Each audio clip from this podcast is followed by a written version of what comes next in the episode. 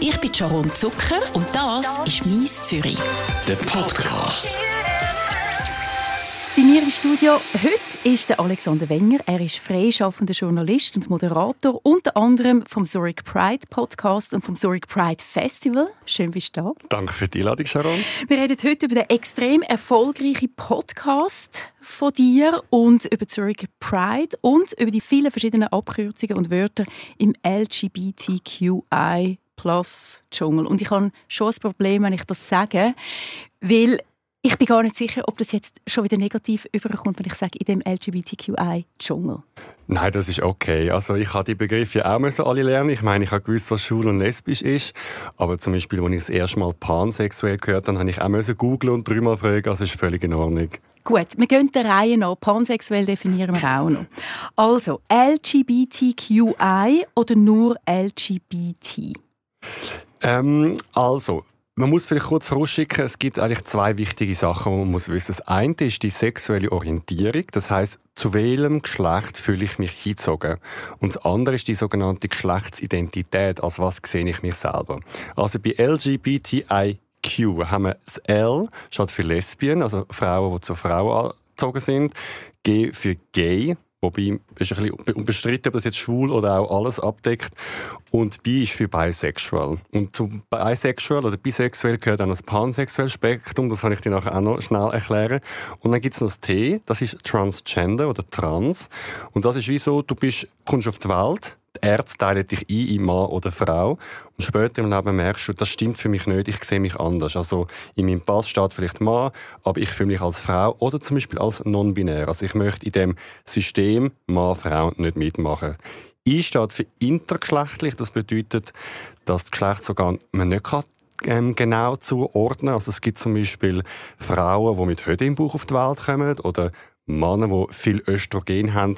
So wie es ja grüne, blaue und äh, braune Augen gibt und blonde Haare und schwarze Haare, gibt es auch bei den Körpern nicht immer eindeutige ähm, Zeichen.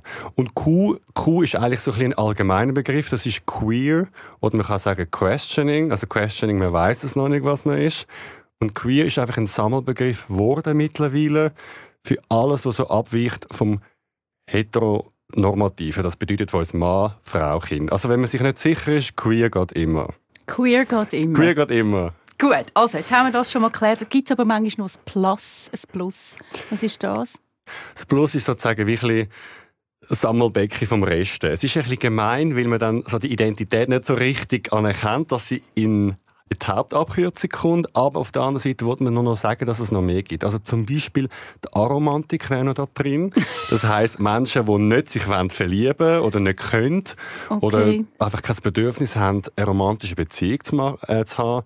Es gibt die Asexuellen, das heißt Leute, die vielleicht eine Beziehung wollen, aber kein Interesse an Sex haben. Also da gibt es noch so viele verschiedene Facetten und man schafft eigentlich, das fast nicht mehr abzudecken mit LGBT. Okay, das heißt, die sind im Plus integriert. Schauen wir noch ein paar Begriffe ein bisschen genauer an. Transgender, Transfrau, Transmann. Du hast es schon ein bisschen angesprochen. Du es nochmal definieren. Also zum Beispiel, ich mache es jetzt an mir. Ich bin auf die Welt gekommen, man hat mich angeschaut und gesagt, das ist ein Bub. Und darum steht mein Pass Mann. Und ich selber fühle mich wohl mit dem Label. Also ich sehe mich auch als Mann. Das heißt, ganz banal jetzt, äh, ich bin zufrieden mit dem Geschlechtsorgan, ich bin zufrieden mit meinem Aussehen etc. Das heißt, man nennt mich cis, also cisgender. Das heißt, so wie ich mich fühle und so wie ich eingeteilt worden bin, das ist richtig. Jetzt gibt es Leute, die auf die Welt kommen, wo die Ärzte auch zwischenbei schauen und sagen, das ist ein Mädchen, ganz klar. Und später merkt aber die Person, das Label stimmt für mich nicht. Das ist wie so etwas, was nicht zu dir passt, etwas, was dich stört. Und die nennt man Trans Gender oder Trans. Das heißt, wenn ich mich heute als Mann definiere, bin ich ein Transmann oder wenn ich mich als Frau definiere, bin ich eine Transfrau.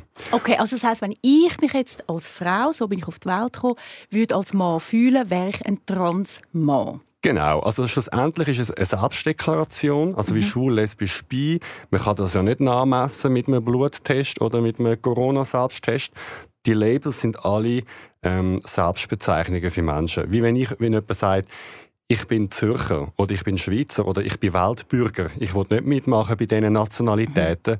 Es ist alles eine Selbstdeklaration und unsere Community kämpft dafür, dass das auch so bleibt. Also niemand hat das Recht, dem anderen zu sagen, wie er soll leben und lieben Interessant ist ja, dass ein Transmann oder eine Transfrau jetzt nicht unbedingt auch eine Geschlechtsanpassung macht. Das ist, glaube ich, auch noch wichtig zu wissen. Genau, also es gibt ähm, ein eine Diskussion auch innerhalb von der Trans-Community, ab wann ist man trans? Also ich erzähle jetzt einfach das, was ich gelernt habe. Ich bin ja cis, ich kann das nicht zu 100% nachfühlen.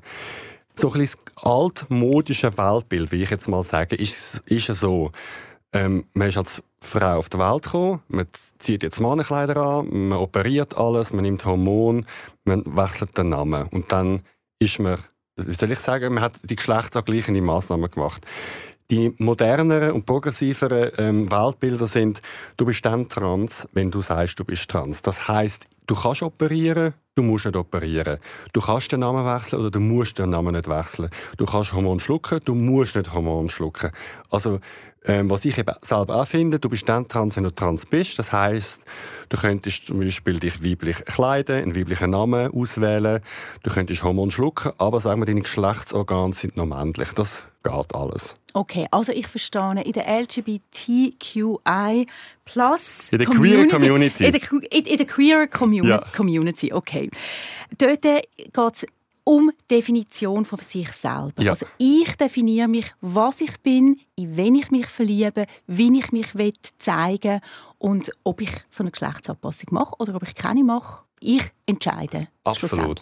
Es gibt aber auch bei uns innerhalb der Community die Diskussion und Streit. Also es ist jetzt auch nicht so, dass alle in der queer Community die gleiche Meinung haben. Oder? Also wir haben auch Schwule, die SVP wählen und wir haben äh, Transmenschen, die noch sehr klassisch unterwegs sind. Wir haben moderne Ansicht. Also ich definiere jetzt mal einfach, was modern mhm. und klassisch ist. Das ist, ist, natürlich auch schon mal eine Wertung, oder? Also von dem her geht es schlussendlich um die Selbstbestimmung bei uns. Wir haben vorher pansexuell angesprochen, zweimal. Das musst du jetzt auch noch erklären. Also, bisexuell heisst ja, man steht auf beide Geschlechter. Jetzt Kritik an dem Thema ist folgendes, dass wir alles in weiblich und männlich einteilen. Kleiderabteilung im H&M zum Beispiel, bei der Toilette etc. Und ähm, es gibt ja das Thema non-binär, also Menschen, die sich nicht äh, einteilen in männlich und weiblich, was übrigens zum Transspektrum gehört. Also das heißt, es sind in der Regel Menschen, die vielleicht keine Operation machen, aber trotzdem sich als trans definieren. Und darum hat man wie ein neues Label gemacht, das heißt pansexuell, das heißt, die dann ab, ähm, bewusst non-binäre Menschen, also Leute, die in der Mitte sind, inkludieren. Oder auch bewusst sagen, hey, ich bin ja offen für einen Transmann oder für eine Transfrau. Weil es gibt ja Leute, die sagen, ich zitiere es jetzt, wie Sie es sagen, ich habe nur einen echten Mann oder eine echte Frau, was mhm. natürlich sehr diskriminierend ist für Transmenschen. Das heißt, Pansexuell, Bisexualität, höhere Schnittmenge ist vieles gleich. Bei der Pansexualität geht es einfach noch darum, nochmal zu betonen, dass sie wirklich offen für alle Formen von, der, äh, von Geschlecht sind. Und Geschlechteridentität. Identität. Was aber nicht heisst wiederum, dass es die Bisexuellen nicht sind. Also man kann auch sich als bisexuell definieren und offen sein non-binäre Menschen und Transmenschen. Aber das Label ist wie aufgekommen, um das ähm, die Diskussion anzeigen. Also es ist eine komplizierte Angelegenheit. Man muss sich ein bisschen reinlesen. Man muss sich reinlesen, wie ich immer. Ich habe übrigens ganz, ganz eine schöne Geschichte jetzt gerade gehört, vor zwei Tagen. In den Schulen, jetzt in der Stadt Zürich, nicht mal, das ist halt ein bisschen die urbane Fläche, wo das diskutiert wird, ist das ein grosses Thema, also schwul, lesbisch, bisexuell etc.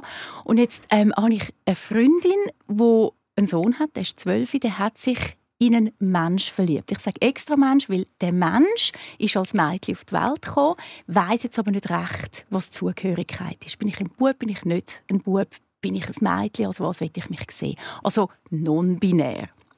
Und der Sohn von meiner Freundin ist in, das, in den Mensch verliebt und sagt, jetzt habe ich ein, ein Problem und ich weiß jetzt gar nicht, bin ich jetzt schwul oder äh, bin ich jetzt heterosexuell? Und es ist eine Diskussion und der Bub ist zwölf und redet über das und ich finde das so, so schön, weil also zu meiner Zeit äh, wenn man überhaupt über schwul sein oder lesbisch sein geredet hat, ist das schon eine riesige Sache und jetzt redet er über non-binär und bin ich schwul, bin ich hetero. Also das geht mir auch so. Ich bin ja mit 14 habe ich gemerkt, dass ich schwul bin und mein Outing war mit 18. Aber zum Beispiel, wenn ich jetzt so in Ausgang gehe oder teilweise so queere Events oder Festivals und sehe so 14-, 15-jährige Teenies, wo da in einer Selbstverständlichkeit an Pride kommen oder die Regenbogenflaggen ähm, wehen, dann bin ich mega so erstaunt und begeistert, dass sie immer jünger werden und immer früher herausfinden, was es ist. Weil in der Regel fängt die Identitätsfindung so in der Pubertät an. Das heißt, ähm, sagen wir mal, 12 oder so, 13. Und ich finde es super, dass die immer früher schon Bescheid wissen, was es alles gibt und nicht so lange warten wie die Generation von mir oder die Generation vor mir. Du hast vier Jahre gebraucht, bis du dich geoutet hast. Warum ist das so lange gegangen? Weil, ja, warum ist, also schlussendlich, ich bin ja ein bisschen Psychologie-Fan und wir Menschen sind ja Herdentiere. Das heißt, wir überleben in der Herde und wir brauchen Gruppen zum stark sein, schon früher in der Steinzeit. Und das hat sich heute eigentlich nicht verändert, auch wenn wir jetzt in einer modernen Welt leben. Und alles, wo irgendwie der Norm abweicht, kann ja auch Angst machen oder kann auch zum Ausschluss von der Gruppe führen. Und das löst irrationale dann Ängste aus. Vor allem auch, ich habe keine Schwule und Lesben in meinem Umfeld. Im Fernsehen habe ich es zwar ab und zu gesehen, aber es hat wie nichts mit mir zu tun gehabt. Meine Eltern haben nicht aktiv über das äh, geredet und darum ist es einfach schwer gewesen, das erforschen. Ich meine, all die Begriffe, die ich jetzt vorher in einer Geschwindigkeit erklärt habe, die habe ich selber auch alle lernen. Es ist ja nicht mhm. so, dass ich das gewusst habe. Und die Gefühle zuzuordnen, das braucht halt einfach einen Prozess. Den Prozess hast du durchgemacht. Du hast dich geoutet mit 18. Du hast gesagt, ich bin schwul. Und jetzt hast du den Podcast, den Zurich Pride Podcast. In dem Podcast sagst du etwas, was ich auch noch wichtig finde, was so in der letzten Zeit aufgekommen ist, und man auch auf Social Media sieht. Du sagst, das ist der XY oder die XY. Geschlechtsidentität ist Frau, das Pronomen ist sie und sie ist lesbisch. Warum braucht es diese Bezeichnung? Das ist ein riesiges Ding. Das ist immer so ein Streitpunkt mit diesen Labels. Ich glaube, solange wir noch über die Labels diskutieren, braucht sie sie. Weil sonst würden die Leute nicht so triggern. Also es ist irgendwie mega einfach. Schlussendlich kann ich nicht jeder Person ansehen, ob sie ähm, er oder sie ist. Die Frage ist dann, aufgrund von was mache ich das? Also ist jetzt ein Bart äh, direkt ein Cis-Mann und ist eine lange Haar Cis-Frau? Es geht mir gar nicht so darum, dass ich so auf die Labels bestehe. Es ist für mich mehr etwas Spielerisches. Ich wollte wie so ein bisschen ähm, zeigen, was es alles für Facetten gibt und als was sich die einzelnen Leute ähm, definieren und einfach wie das Spektrum erweitern. Und es ist halt auch die Frage, es ist halt wie du gehst an einen Apero. In der Schweiz ist immer so die erste Frage, was schaffst du? Das ist mhm. bei uns in der Schweiz ganz wichtig. Was schaffst du? Und ich bin ja Doppelbürger, ich bin ja noch Griech. Und in Griechenland ist die erste Frage immer so, hast du Familie? Und ich bin in Indonesien mal im Monat vor zwei Jahren und dort war immer die erste Frage, wo wohnst du? Also jedes Land oder jede Gesellschaft hat so andere Werte und Labels, die ihnen wichtig ist. Also in Griechenland ist es wichtig, hast du Familie, mhm. hast du Kind etc. In der Schweiz ist es wichtig, was schaffst du etc. Und darum ist es einfach spannend, wenn man wieso neue Labels einführt und dann nachher Diskussionen hat. wäre es dann nicht eigentlich das Ziel, dass es eben gar nicht mehr darauf ankommt, dass man einfach irgendwann mal sagt, das ist der Alexander Wenger und sie schafft als äh, Moderatorin und hat einen non-binären Freund. Weißt du, dass man es nicht mehr leben muss, sondern dass einfach ja? Das Problem ist folgendes. Die Labels kommen ja vom Staat. Also wenn ich, mache ein Beispiel. Ich gehe als Mann zum Zivilstandsamt und sage, ich will gerne meinen Freund heiraten. Dann sagt das Zivilstandsamt, sie meinen eine eingetragene Partnerschaft. Dann sage ich, nein, ich will ihn heiraten. Sie sagen, ja, aber es tut mir leid, Sie sind ein Mann und wenn Sie einen Mann wollen, äh, sich binden dann ist das eine eingetragene Partnerschaft. Das heißt, der Schweizer Staat macht einen Unterschied, ob eine Liebe von Mann Mann oder Mann Frau ist. Das heißt, ich bin dort beim Staat in einem Label drin.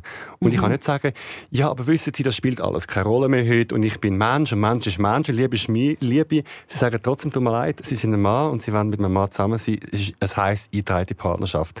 Also, man tut immer so ein bisschen so, als die Queer Community erfindet ständig neue Labels, die dann so kompliziert sind und mühsam. Aber wenn ich auch schaue, wo ich kindert wird in meinem äh, Recht oder in meiner Entwicklung, dann hat es auch von Aussenlabels und ich komme an diesen Labels ja auch nicht vorbei. Also gut, das heisst, im September muss man für die Ehe für alle stimmen, dann nachher ist mal ein Label wenigstens weg. Absolut, Vielleicht. ja. Und ich denke immer ganz klar, man muss das Thema zuerst einmal besprechen, bevor mhm. man es kann, ähm, wegtun. Also wenn alle wie an einem Strang ziehen, äh, ist es vorbei. Ich mache ein Beispiel. Heute stellt sich ja keiner vor, ich bin der Alexander und ich habe Kontaktlinsen. Das würde jeder absurd das finden. aber noch gut. Ja, aber äh, ich wollte nur damit sagen, das ist so etwas Selbstverständliches. Mhm. Und ähm, es gibt überhaupt keine Diskriminierung von Leuten, die Kontaktlinsen haben oder brüllen. Und darum müssen wir auch nicht über das reden. Also okay, von dem also her. sobald irgendwann einmal die Diskriminierung hoffentlich vorbei ist, dann muss man nicht mehr darüber reden. Also, ich meine, ich bin ein äh, großer Fan von der Pride, aber wenn es die eines Tages nicht mehr braucht, dann ist das für mich okay. Also ich brauche die Labels und die Demos und den politischen Kampf brauche ich nicht für mein Glück. Also, aber wir müssen es noch machen, solange nicht, noch nicht fertig ist. Also an dem Tag, wo alles genau gleich ist, wo alle die gleichen Rechte haben, können wir auch alle die Labels abschaffen. Aber bis dann möchte ich sie noch ein bisschen brauchen. Wir reden nachher noch über Pride. Ich will noch einmal kurz bei deinem Podcast bleiben. Du hast einen Podcast gemacht mit der Thea. Das ist eine Transfrau. Und ich habe das wahnsinnig berührend gefunden. Wo sie sich geoutet hat als Transfrau, hat sie ihren Bürogespendli ein Mail geschrieben und gesagt, was passiert. Und wenn ich das jetzt erzähle, dann kommen mir fast Tränen, weil es ist so berührend gewesen, wie die, wie die Leute ähm, reagiert haben. Du selber bist auch sehr berührt in dem Podcast. Sind das so Geschichten, wo man oft hört, oder ist das jetzt so eine einmalige Geschichte von jemandem, wo einfach auf extrem wenig Widerstand gestoßen ist und so viel Akzeptanz? Also die Geschichten sind bei uns im Podcast schon meistens sehr emotional. Also mir ist es auch wichtig, dass wir gute Geschichten haben und spannende Menschen einladen. Und ich war auch sehr berührt gewesen. Und es ist wie so schön gewesen, zu wissen bei ihr, bei der Thea, dass es einfach gut laufen kann. Ich bin Mhm. so ein bisschen müde von diesen dramatischen Coming-out-Geschichten. Und ich mag auch gewisse Filme gar nicht mehr schauen oder irgendwelche Docs, weil ich immer genau weiß, jetzt kommen dann wieder die Eltern und alles ist schlimm und das Coming-out ist dramatisch und der Sohn wird verstoßen. Wir sind alle ein bisschen müde von diesen Geschichten, aber sie gehört halt dazu. Und bei der Thea ist es so schön gewesen, ähm, dass sie sich hat können befreien und ihr Leben leben, so wie sie, hat, wie sie das möchte. Und es hat halt auch mich berührt, weil jeder von uns queer kennt das auch, die Ängste und das Gefühl. Und sie hat es so gut beschrieben. Und dann hat sie noch den Brief vorgelesen im Studio, also das E-Mail, das sie einen Arbeitskollegen geschrieben hat. Und dort hat es so viel Stärke drin gehabt, dass sie mir einfach Tränen kommen. Ich habe es nicht mal erwartet. Also ich bin in dem Moment so ergriffen im Studio. Ich habe wie nicht mehr, ich habe nicht mehr können, aber ich habe wie gefunden, wir reden jetzt über Gefühl und darum habe ich es auch zugelassen. Es ist wunderschön, weil sie hat in der Mail auch geschrieben, ähm, macht euch fast darauf, ich komme morgen als eine andere Person und ähm, bin ab morgen eine Frau und ist in das Büro reingekommen und sie hat einfach positiv ist das aufgefasst worden. Finde ich sehr spannend. Aber du hast ja in dem Podcast hast du ganz viele verschiedene Geschichten. Du hast schon über 100'000 Streams über alle Folgen gesehen. Das ist sehr, sehr viel in der Schweiz. Also wirklich mal ein Kompliment. Danke. Fast 60 Folgen gibt es und es gibt so viele verschiedene Themen. Also zum Beispiel meine drei polyamoren Beziehungen, mich nervt die queere Szene, trans und zum Islam konvertiert, mein Weg vom Mädchen zum Mann. Also ich finde es noch spannend. Ich habe den Podcast natürlich der ist schon mir über den Weg gelaufen, darum habe ich jetzt einmal reingelassen und dich auch für das, für das Miss Zürich eingeladen, weil ich das sehr spannend finde. Aber ist es nicht so, dass vor allem Leute aus der LGBT-Community den Podcast hören? Nein. Und ich komme immer wieder Nachrichten über von Heteros, die sagen, hey, ich habe überhaupt nichts mit dem zu tun. Also ich kein Berührungspunkt und ich höre den Podcast mega gern, weil wenn man ganz genau anschaut, ist eigentlich jeder Gast einen Prozess durchgegangen. Und jetzt muss ich kurz journalistisch werden oder so ein bisschen äh, fachspezifisch. Jeder von denen hat eine sogenannte Heldenreise durchgemacht. Das heißt, sie sind an einem dunklen Ort gewesen, von Ängsten und Wut oder Problem und sie haben sich alle emanzipiert. Sie stehen zu sich selber. Also jeder, der ja im Podcaststudio über seine Ängste und seinen Weg kann reden, hat ja einen mega Prozess gemacht. Das heißt, man kann mit jeder Folge einmal schnell in den Abgrund hineinschauen, von, von, von, dem, von den Dramen, die sich da abgespielt haben bei meinen Gästen. Und am Schluss hast du die Garantie, sie haben zu sich selber gefunden und sie stehen zu sich. Eine ganz krasse Geschichte war... Es ist ein bisschen wie ein Hollywood-Film. Es ist ein bisschen Hollywood. Ähm, Mit Happy End. und ich gebe es zu, das ist auch bewusst. Also ich ba- baue das auch bewusst auf, weil ich will, dass die Leute wissen, es ist toll, zu sich zu stehen. Mhm. Wir haben ja keine Gäste, die ungeoutet sind, die würden ja auch nicht kommen. Das stimmt. Ich werde auf zwei Podcasts eingehen, weil das habe ich auch noch spannend gefunden. ich habe mich da durchgeklickt und ich habe fast nicht mehr aufhören. Ich habe es wirklich sehr interessant gefunden. Es ist überhaupt nicht mein Thema. Also schwuler Sex ist nicht mein Thema, Lesbensex ist nicht mein Thema, aber trotzdem hat es mich interessiert zum Reinhören. Mich haben auch andere Sachen, Leute mit Fetisch haben mich interessiert. Ich habe mich durchgeklickt und das eine ist der schwule Sex, wo du ein Interview gemacht hast mit dem Andreas Lehner von der AIDS-Hilfe Schweiz. Und ich habe es wirklich spannend gefunden. Ich glaube, es ist auch für Leute, die neu sich outen, interessant, um das zu hören. Es geht, gibt viele Tipps für Sex unter Männern, HIV-Prävention natürlich, das richtige Gleitmittel, passive, aktive Part, Sextoys und so weiter.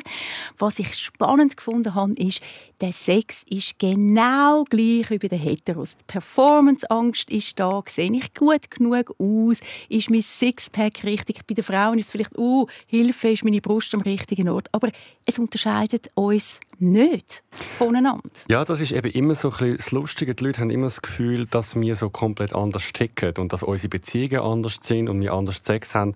Aber ich würde sagen, 90 Prozent ist genau gleich. Nur gewisse Sachen sind anders. Also rein vom Körper genau, her. Genau, rein vom Körper her. Aber so Ängste oder ähm, wollen geliebt werden, Verlust, Angst ähm, etc. ist genau gleich. Und ich wollte noch einen Satz anhängen zum Thema vor. Ich glaube, es hören auch darum Heteros den Podcast, weil es auch ein bisschen Metapher ist für alle Arten von Outing. Also zum Beispiel eine Freundin von mir sie ist Albanerin und sie ist jetzt mit einem Deutschen zusammen und sie muss sich auch emanzipieren von den Eltern. Oder das Thema Sexualität ist universell. Also wir reden jetzt von einer queeren polyamoren Beziehung, aber das Thema kannst du auch auf Heteros anwenden. Also es ist gar nicht so queer-spezifisch, oder? Oder verlassen zu werden oder ghosted zu werden, haben wir mhm. mal einen Gast gehabt. Das ist ja so universell. Äh, die Gäste sind einfach queer, aber ich glaube, jeder kann das auch auf sich übertragen. Ich habe das, ich habe das sehr spannend gefunden. Also für mich hat es auch noch mal ein eine Welt aufgemacht in ganz vielen verschiedenen Bereichen und natürlich auch der Mythos vom schwulen Sex weißt, wo jetzt einfach die Heteromenschen sich keine Ahnung was vorstellen und dann findest du heraus, hey, ja, sie haben eigentlich die gleichen Probleme, auch beim Lesbensex. Es ist nicht so viel anders. Was ich spannend finde, ist offene Beziehung bei den Schwulen. Oder das ist ein, ein Freund von mir, ein schwuler Freund von mir sagt, er werde eigentlich von fast allen Leuten immer gefragt, du, ist es bei euch Schwulen anders? Habt ihr offene Beziehung oder nicht? Weil bei den Heteros ist offene Beziehung eher, würde ich jetzt mal sagen, Seltenheit. Wie ist das? Was, was sagst du dazu? Ich glaube, bei euch heisst die offene Beziehung Bordell und Seitensprung. das ist ein guter Punkt. Und ich glaube, es ist, ich muss es anders erzählen. Ich glaube, unsere Community ist sehr offen, was die Themen anbelangt, weil wir sind so lange in einer eingesperrt waren, geistig. Mhm. Und irgendwann haben wir dann müssen uns selber finden, zu uns stehen und das lernen. Also ich musste lernen, wie schwuler Sex geht, weil im Biologieunterricht habe ich nur eine Vulva und einen Penis und es ist um Befruchtung gegangen. Oder ähm, was bin ich und wie liebe ich, das, das müssen wir alles erforschen. Wir haben wie keine Rollenbilder, weil wir wachsen ja bei Mutter und Vater auf. Also wir müssen das selber entdecken und darum werden, glaube ich, viele Queers experimentierfreudig und dann alle Normen, die ihnen vorher gegeben worden sind, wie zum Beispiel Treue oder geschlossene Beziehung, hinterfragen. Mhm. Und ich glaube, unsere Szene ist einfach offen, über das zu reden. Ich bestreite aber klar, dass wir anders sind. Ich glaube, wir reden einfach darüber. Du kannst wieso sagen, hat es früher mehr oder weniger Depressionen gegeben? Oder redet man heute einfach offener darüber? Also du würdest jetzt sagen, in der Beziehung, sagen wir von einem schwulen Pärchen, redet man offener darüber und sagt, hey komm, wir machen unsere Beziehung auf? Ich glaube, man weiß halt einfach, dass das Idealbild aus den Disney-Filmen und von der Chile nicht ganz der Realität entspricht. Mhm. Und ich glaube, jedes Paar kommt an einen Punkt, ich kann es nur von mir selber sagen, wo man den anderen Partner immer noch liebt und gern hat, aber wo halt die sexuelle Lust nicht mehr die gleiche ist wie am Anfang. Und ich würde sagen, wir, vielleicht haben wir Queers oder wir Schwule einfach mehr den Mut, das anzusprechen. Und ein anderer Punkt, ich wollte jetzt nicht in Klischee reden, aber ich glaube, es hat schon ein bisschen mit dem Testosteron zu tun und dass es zwei Männer sind. Also zwei Frauen, würdest du sagen, die sind sich treuer? Also ich habe jetzt keine Studie gemacht. Ja, da müsste ich mega klischiert mhm. reden. Also sagen wir es so, die Schwulen haben schon sehr schnell Sex und das Klischee stimmt. Und meine lesbischen Kollegen reden darüber, dass sie wochenlang chatten mit der Frau, bis es zu einem Date kommt. Vielleicht hat es weniger mit der sexuellen Orientierung zu tun, sondern mit der Sozialisierung von Mann und Frau und vielleicht auch ein bisschen noch mit den Hormonen.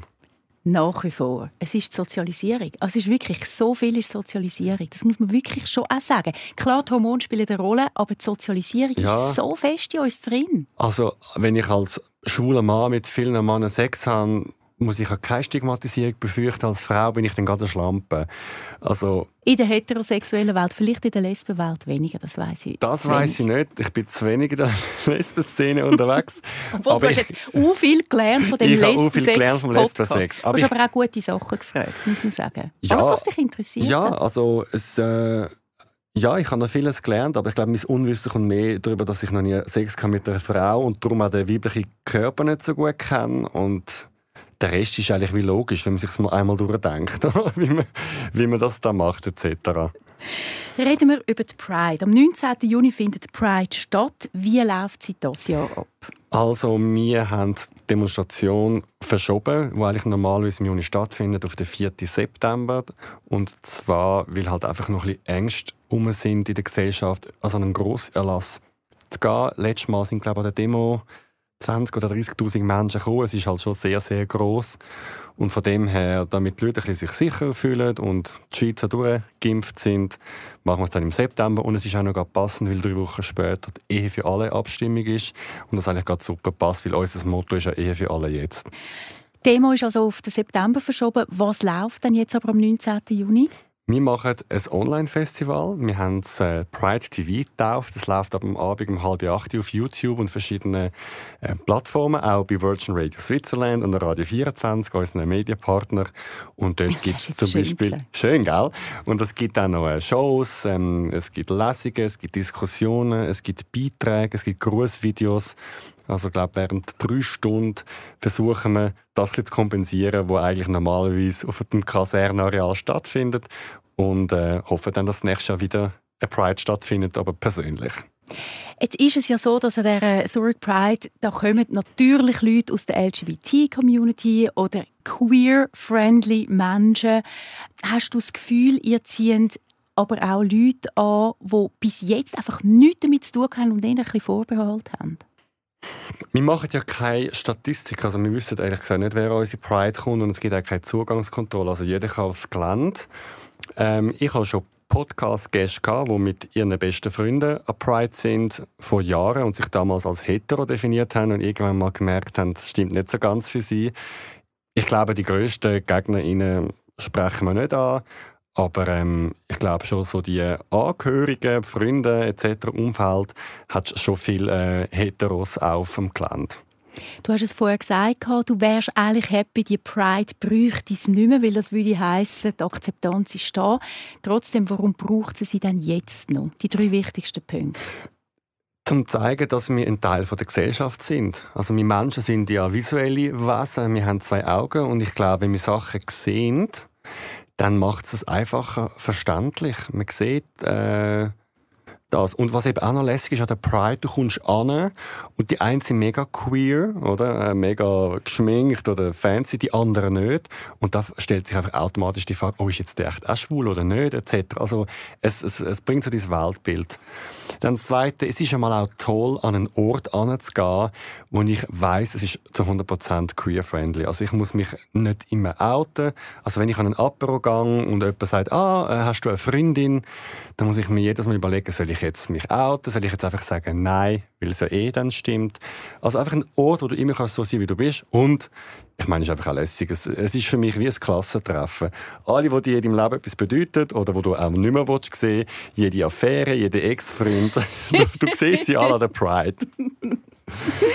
So schön. Ich hatte äh, einmal ein sehr wichtiges Erlebnis.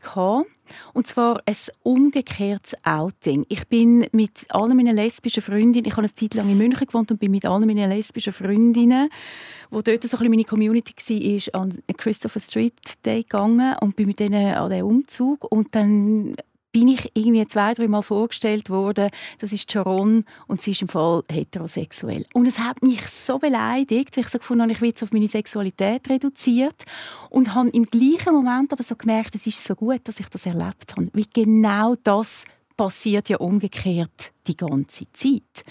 Und es hat mir so die Augen geöffnet und ich habe das allen Leuten erzählt, weil ich wie gefunden habe, hey, macht eure Augen auf, macht eure Ohren auf und passt auf, was ihr sagt, weil es ist beleidigend. Ich habe mich beleidigt gefühlt, dass man mich nicht zu der Lesbe erzählt hat in dem Moment. Also, ich habe ich sage als Witz zu meinen Freunden, falls ich mal ein Kind habe, müssen sich die Kinder bei mir als hetero outen. und dann lachen immer alle und finden es absurd. Und dann merke ich aber, dass die Leute auf einmal studieren und merken, hm, ist ja eigentlich das, was die Schule und SP schon seit Jahrhunderten machen. Und es ist gar nicht so absurd. Und immer wenn du so Sachen umtrüllst, dann merkst du eigentlich, wie sich vielleicht die andere Seite anfühlt. Und das ist wie so das, was ich den Leuten mitteile. Anstatt immer so theoretische Diskussionen zu machen über Labels und braucht jetzt die Pride noch, sage ich einfach allen Männern, die vielleicht hetero sind und das überflüssig finden, ja, dann nimm doch mal deinen besten Kollegen an die Hand und lauf mal am See entlang. Schau mal, was das mit dir macht und schau mal, was du für Reaktionen bekommst. Oder an eine Frau, küss mal eine Frau, ähm, und schau mal, wie der Mann auf dich reagiert oder die andere. Oder tu dich mal outen. Und dann bin ich gespannt, ob die Leute dann nachher noch gleich reden. Weil, wenn du händlehebend äh, durch die Straße laufst, du wirst angelotzt, du weißt ja nicht, ob sie es cool finden oder nicht, du wirst teilweise beleidigt. Ähm, also mach doch mal den Test und probiert es aus, wie sich das anfühlt und können dann nachher noch mal reden. Sehr ein gutes Schlusswort von dir. Wir sind noch nicht am Ende von der LGBT-Bewegung. Wir müssen noch viel, viel machen. Auch wir, cis, heteros, was auch immer wir uns labeln. Wir kämpfen dafür, dass wir alle gleich sind. Nicht nur vor dem Gesetz, sondern auch vor der Gesellschaft. Danke das vielmals fürs Vorbeikommen. Danke dir, Sharon. Das ist «Mies Zürich». Ein Podcast von der Sharon Zucker. Mehr Episoden auf radio24.ch und allen Podcast-Plattformen.